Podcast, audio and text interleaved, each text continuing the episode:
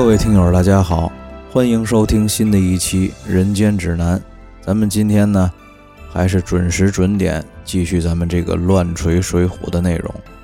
上次啊，咱说到这个宋江在揭阳岭下的酒馆里头啊，中了这个催命判官李立的蒙汗药，差点就被剁成了包子馅儿，被这个慕名赶来迎接宋江的混江龙李俊给救下来。于是乎呢，宋江就又收了李俊，还有童家兄弟三个小兄弟。辞别了李俊之后呢，宋江跟两个公差又在一个镇店上。遇到了一个卖完艺要不下来钱的尴尬卖艺人，一时冲动之下呢，宋江就给了这个卖艺人五两银子。咱们可得知道啊，这五两银子对于在马路边看打把式卖艺来说，那绝对是巨款。这个宋代呢，一斤是六百七十克，是十六两，一两呢，大约是四十二克。那么按咱们现在的银子价格来算呢，一克银子大概其是六七块钱，那么这五两银子那就是一千多块钱。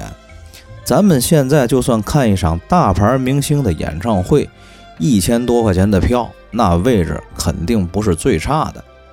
这卖艺人看见这五两银子，那自然啊也是千恩万谢，手里头托着这五两银子，就跟宋江客气道。没想到这么大个揭阳镇上都没有个讲义气的好汉抬举咱，难为您自己身上担着官司，还是个过路的人，倒给了我这么多。您这五两比别人给的五十两那都金贵。敢问大哥贵姓高明啊？我没有别的回报，但是我呢行走江湖，可以给您传名。宋江呢这儿正跟那个卖艺人客气着呢。就听见这个人群当中有人说道：“嘿，嗑瓜子儿嗑出个臭虫来，真是什么人都有啊！过路的贼配军也敢在我们揭阳镇上抖机灵，这不是灭我们揭阳镇上的威风吗？这打把式卖艺的没拜我们的码头，就在我们地面上做生意。我们已经告诉乡亲们不许给钱了，可不知道谁他妈裤裆破了，怎么就露出个你来呢？”宋江啊，跟那个卖艺人顺声音看的时候啊，就只见从这个人群当中晃晃荡荡的挤出来一条大汉。宋江呢，见这个那见得多了，也并不含糊，就说道：“我自己的钱，我给他跟你有什么关系？”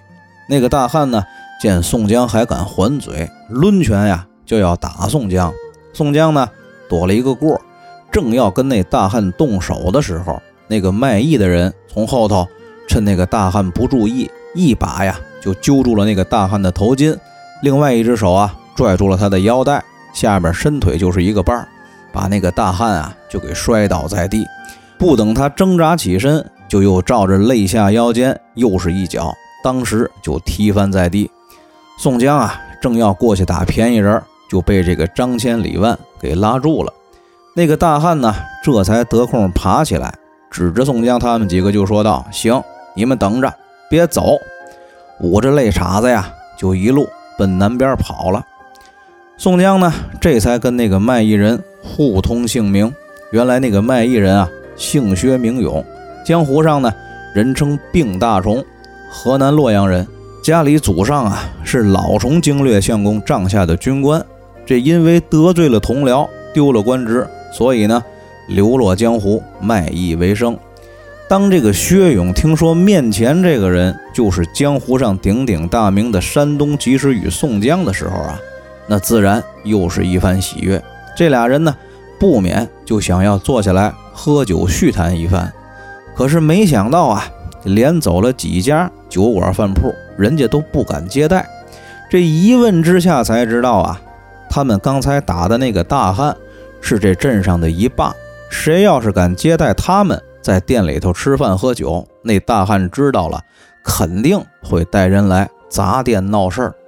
宋江啊，这才知道这个事情的严重性，就让薛勇赶紧回店房收拾行李离开。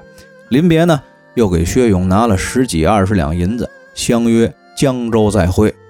这宋江送走了薛勇之后啊，跟张千里万就继续在这个镇子上转悠着，想找地儿。打尖吃饭，可还是外甥打灯笼照旧。这仨人溜溜的在镇里头转了半天，眼见得呀，红日西霞，天色渐晚，就到了这个该投店住宿的时间，可还是找不到敢于收留他们的地方。见到他们呢，也都是众口一词，说这个二郎已经知会了镇上所有的茶馆酒肆、客栈旅店，不许容留他们三个人。这仨人没辙呀，就只好往大路上走。寻找这个可以投宿的地方，这走着走着，就看见大路边树林子里头隐隐约约有灯光闪烁。走近了看的时候啊，见是一处大庄园。这仨人走投无路，就只好来到这处庄园来投宿。所幸的呀，是这户人家还算是乐善好施。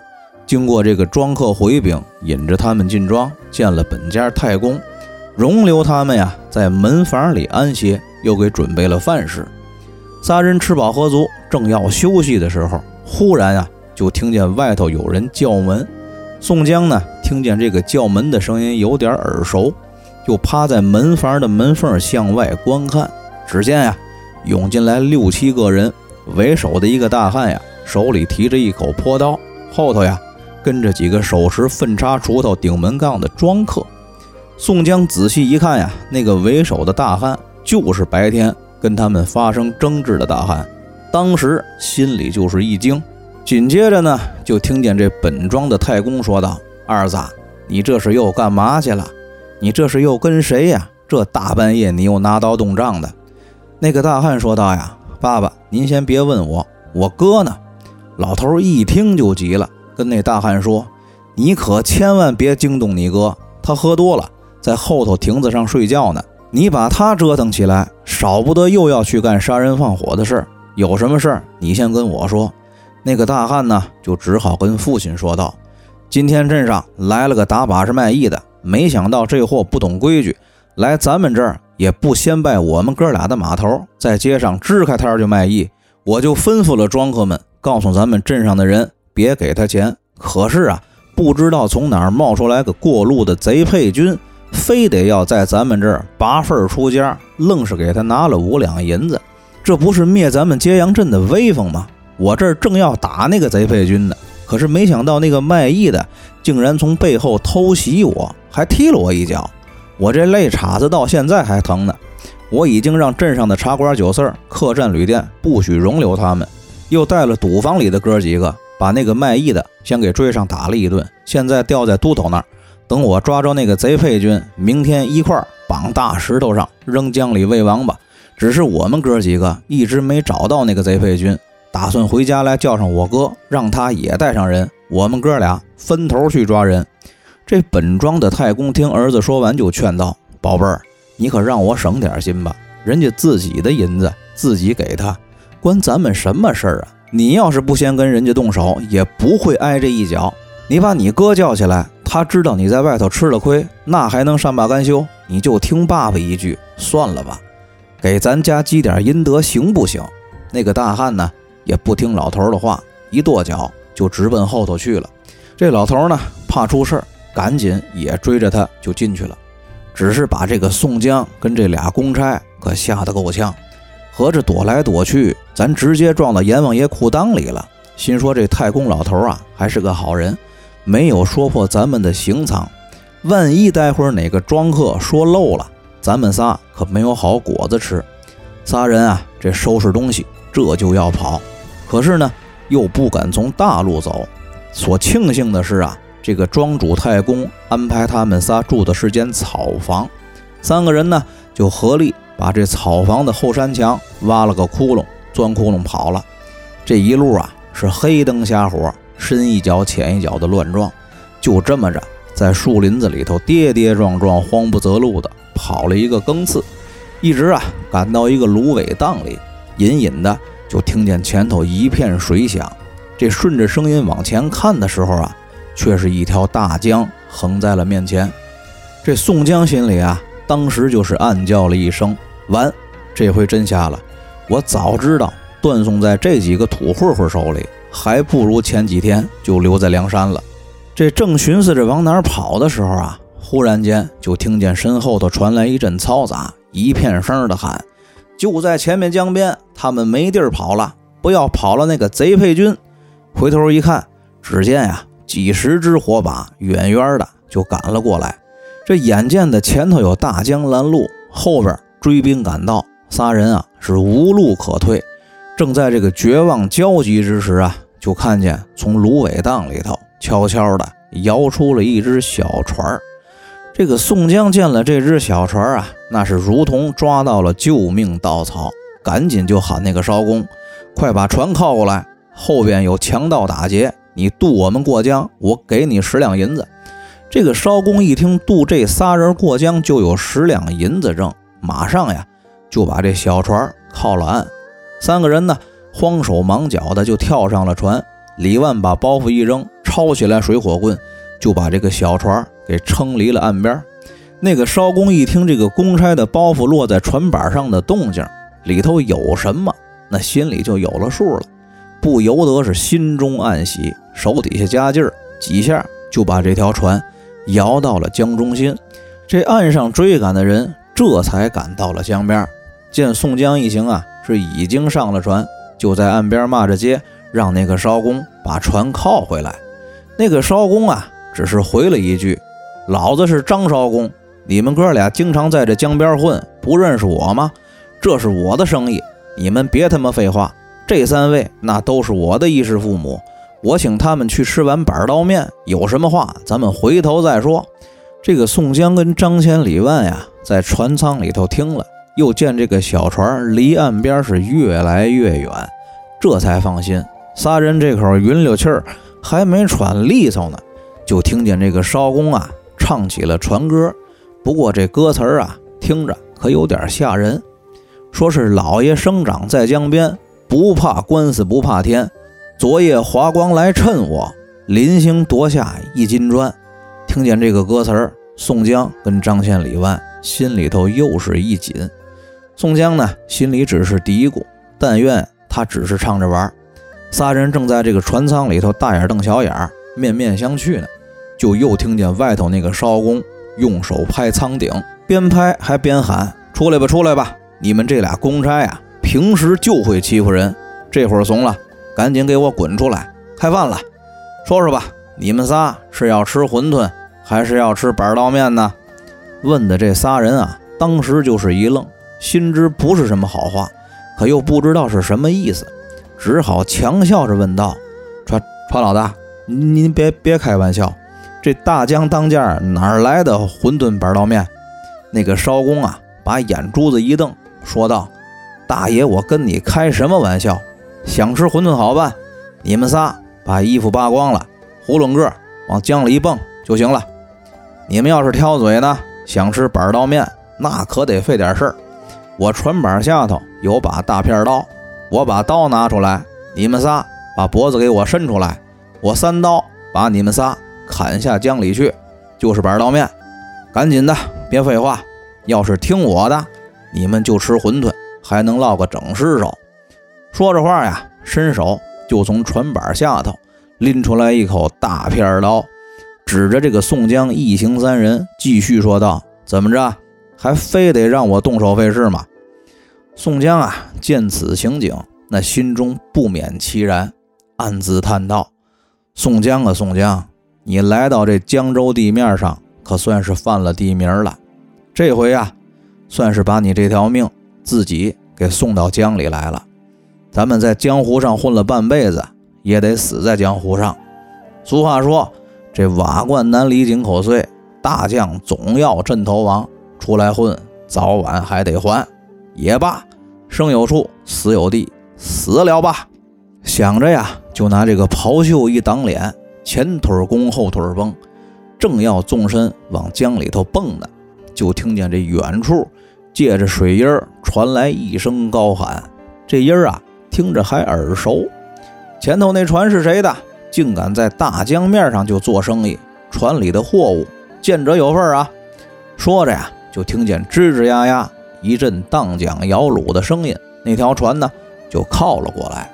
船头上那个手持片刀的艄公听见了，回头一看，见呀来人认识，就说道：“我当是谁呢？原来是李大哥。这江面上敢跟我提见者有份这四个字的，也就是您了。你们兄弟最近做生意也不带着我，我可不就得自己在这干点私活吗？兄弟，我这两天手气儿不好，裤子都快输了。今儿个好不容易赶上一桩好买卖，是揭阳镇上木家哥俩给我送来的。这俩公差啊，跟一个黑矮的犯人，不知道怎么得罪了这木家兄弟，被他们追到江边。正好呢，就上了我的船，我不正给他们做馄饨吃呢吗？来人一听这个话，赶紧就打断问道：“停！你说什么？一犯二借差？那个犯人是不是个个儿不高，还有点黑的？我操！不会又是我公明哥哥吧？你先让我看看。”这个船舱里的宋江啊，此刻听见来人提到他，赶紧就应声道：“船上好汉是谁？宋江在此，你赶紧救命吧！”船上那个人一听啊，果然是宋江的声音，马上就跳过船来，伸手扶起宋江，说道：“哎呦，我的公明哥哥，我是李俊呐，怎么又是您呢？今儿早晨才从我那儿走，这才刚半天，您就又惹了两番祸。我说不让您走吧，您非走。这番要不是我来的及时，您又悬了，我都快成您的及时雨了。这会儿啊，那个艄公这才恍然大悟。”扬手拍了一下脑门，说道：“老天爷，闹了半天，您就是山东骑士与宋江宋公明啊！您说您也不通个性命，这多悬呐！我要是把您包了馄饨，这江湖上的好汉们还不得碎剐了我？”宋江听了这个话呀，就心说：“我他妈要是知道我的名号在南边也这么好使，王八蛋不报！再说你小子也没容我报名，你就想拿我喂王八呀？”这李俊在一边啊，就打着圆场说道：“得得得，不打不相识。既然没出事儿，那就最好。哥哥您啊，是有福的人，吉人天相。我这个结拜的兄弟啊，姓张名恒，江湖上人称船火，专门在这个浔阳江上卖馄饨，还有板刀面。这不就让您给赶上了？”张恒啊，在一边就接口说道：“我还有个兄弟叫张顺，那水性特别好。”在水里头能游四五十里，在水底下能浮七天七夜，而且生的一身雪白的肉，这江湖上啊都叫他浪里白条。本来啊是我们哥俩联手在这江面上做生意，我呢当艄公，他呀假扮乘客，船至江心我就打劫，先找我兄弟要，他假作跟我口角，我呢就一脚把他踹下江里去，他呀。从水底儿就潜水跑了，这别人一见我心狠手辣，也就乖乖的掏钱了。那会儿我劫钱根本就不用杀人。现在我兄弟张顺走了，他去江州城里头当鱼帮的老大了。所以说呢，就剩了我一个人在这江面上，只好做这没本的生意。所以说无奈我才卖起了这个杀人害命的板刀面还有馄饨。哥哥，您这不是要去江州吗？您呀，受累给我兄弟带封信。不过呀，兄弟我不识字，咱靠了岸，去这个村里找个先生替我写，您给带去。这几个人说话之间呀，船就靠了岸。童家兄弟呢，留下看着船。这个李俊、张衡带着宋江，还有张千、李万，一行五个人啊，就往村里走。走着走着，就发现这个江边的村里道路上还有好多的火把亮着。张衡看了一眼，就说道。看意思，这木家哥俩还没回去呢。估计这会儿啊，他们哥俩还在江边村里头找船呢。李俊呀，就表示要把这个穆家兄弟叫来一起拜见宋江，并且呢，安慰宋江道：“哥哥您放心，这哥俩跟我们都是一墨子的。他们要知道您是谁，不定怎么高兴呢。”说着呀，就打了个呼哨，把手一招，这片刻之间，那一对火把呀。就都聚拢了过来。这穆家兄弟见了自己一直追杀的人跟李俊、张衡在一起，自然啊也是先惊讶。